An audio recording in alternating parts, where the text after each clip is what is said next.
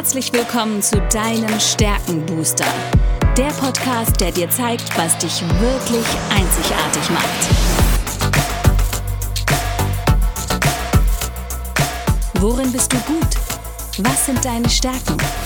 Anja Wiebe erklärt dir, wie du auf Basis deiner Stärken ab sofort jede Herausforderung spielend meisterst. Bist du deutlich stärker, wird alles einfach einfacher. Lass dich von Anja inspirieren. Und jetzt viel Spaß beim Zuhören.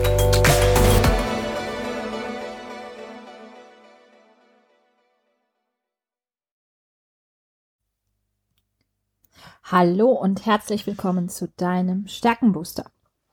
Ich weiß etwas über dich, was du vielleicht noch nicht weißt. Du hast Talente, die unglaubliches Potenzial bergen.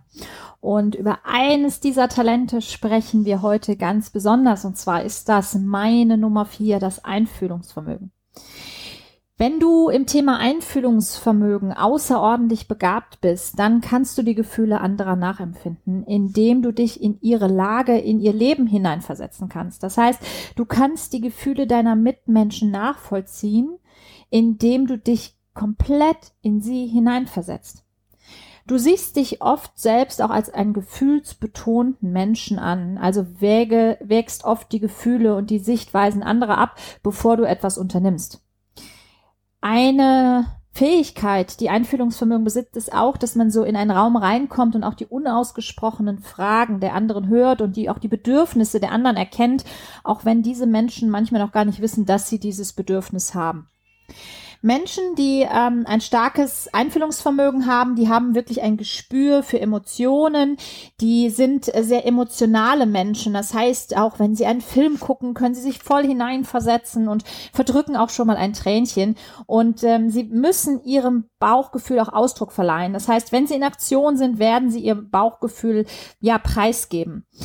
Der Beitrag, den Menschen mit Einfühlungsvermögen einbringen, ist eine hohe emotionale Intelligenz und was sie aber brauchen, ist auch diese Emotionen leben zu können.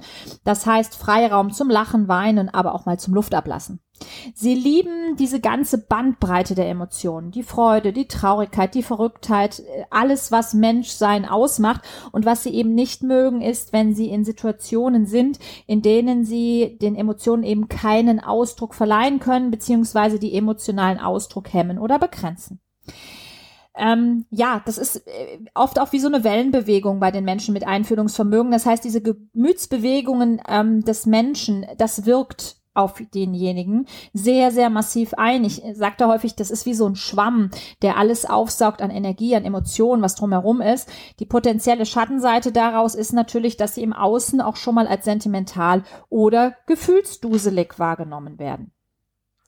Wichtig für Menschen mit Einfühlungsvermögen ist, dass sie üben dürfen, ihre Ausdrucksweise zu verfeinern, mit der sie die Gefühle benennen können. Ähm, all das, was sie erleben und all das, was sie bei anderen beobachten damit sie eben nicht in diesen, ja, dieses Label von gefühlsduselig bekommen. Was Menschen mit Einfühlungsvermögen auch wunderbar können, ist anderen helfen, ihre Gefühle zu benennen. Das heißt, sie helfen Personen, dass sie ihre Gefühle ausdrücken können und ähm, auch in der Zusammenarbeit mit anderen ist es natürlich total hilfreich, weil sie sich in deren Lage versetzen können. Die Grundlage für das Vertrauen ähm, wird bei anderen häufig durch Einfühlungsvermögen gelegt. Das heißt, es sind Menschen, denen man auch sehr schnell vertrauen kann. Also ähm, mir passiert das auch ganz häufig. Da werden äh, tiefe, intime Lebensgeschichten plötzlich erzählt, nach denen ich überhaupt nicht gefragt habe, weil da eben so ein Gespür ist, derjenige versteht mich, der kann sich in meine Lage versetzen. Und das ist mir zum Beispiel meine Aufgabe als Coach auch sehr, sehr, sehr dienlich. Wichtig ist immer die Kommunikation. Das heißt, du darfst, wenn du Einfühlungsvermögen hast, den Menschen sagen, du weißt, wie sie sich fühlen und du darfst auch anderen helfen, auf ihre Gefühle zu achten und ihnen ja zu zeigen, dass es gut und richtig ist, auch diesen Gefühlen Ausdruck zu verleihen. Allerdings achte bitte auch darauf, dass du nicht die Gefühle des anderen mit deinen eigenen Gefühlen verwechselst, weil das ist die große Gefahr bei Einfühlungsvermögen, dass wir manchmal die Emotionen der anderen noch viel intensiver wahrnehmen und ähm, ja und, und und dann auch vergessen, die wieder, ich sag mal, von uns wegzugeben. Ähm, das ja, dieser Schwamm, der muss ab und zu auch ausgewrungen werden. Du kannst nicht nur aufnehmen, aufnehmen, irgendwann ist es voll. Und dann ist es auch zu viel Gefühl, wenn ich das mal mit den Worten beschreiben darf. Deshalb ähm, sind gerade für Menschen mit ähm, Einfühlungsvermögen Routinen wichtig. Also entwickle Abläufe, die dir auch am Ende des Tages helfen, dich zu entspannen. Wenn du das nämlich nicht tust, dann kann es auch manchmal passieren, dass du von dieser geballten Emotionspower, von dem geballten Einfühlungsvermögen überwältigt wirst. Und manchmal ist auch Schweigen Gold, denn du kannst auch andere Menschen ohne Worte wissen lassen ähm, dass du genau weißt, wie sie sich gerade fühlen. Also verfeinere auch deine nonverbale Kommunikation. Es muss nicht immer alles verbalisiert werden. Handle rasch und entschlossen, wenn eine Person sich auf eine Art und Weise so verhält, die für diese Person selbst oder auch für die Menschen in der Umgebung schädlich ist. Also wenn sich das emotional auf andere auch stark auswirkt, ähm, weil dass du den Gefühlszustand in einer Person verstehst, bedeutet noch lange nicht, dass du dieses Verhalten dann auch hinnehmen musst. Denk dran, wenn dein Einfühlungsvermögen zu Mitleid wird, schreiben die andere in erster Linie so ein Helfersyndrom zu. Ähm, immer helfen, immer Mitleid mit anderen haben. Ich bin dazu übergegangen zu sagen, ich habe ein Mitgefühl. Und Mitgefühl ist für mich auch das schönere Wort, ähm, weil mit dem anderen fühlen heißt nicht, dass ich leide, also diese Emotionen des anderen auch übernehme und suche dir Partner oder vielleicht hast du auch selbst diese Talente im Bereich der Autorität oder auch der Tatkraft. Warum? Diese Personen, die können dir dabei helfen, notwendige Maßnahmen zu ergreifen, selbst wenn dadurch die Gefühle des Betroffenen verletzt werden. Also sie können so ein Stück weit eine Richtung vorgeben oder sie können helfen, ins Tun zu kommen und nicht in dieses emotionale Jammertal vor allen Dingen zu fallen. Bei mir ist es so, dass die Tatkraft mich sehr oft aus dieser Gefühlswelt rausreißt und äh, mein Umfeld dann auch sagt, ja, wieso du machst doch. Also ich suhle mich nicht so lange in diesen Gefühlen. Wenn sie da sind, nehme ich sie wahr und eigne dir diese Rituale an, um abends dann auch dich da wieder in einen guten, gefühlsmäßigen Zustand zu bringen.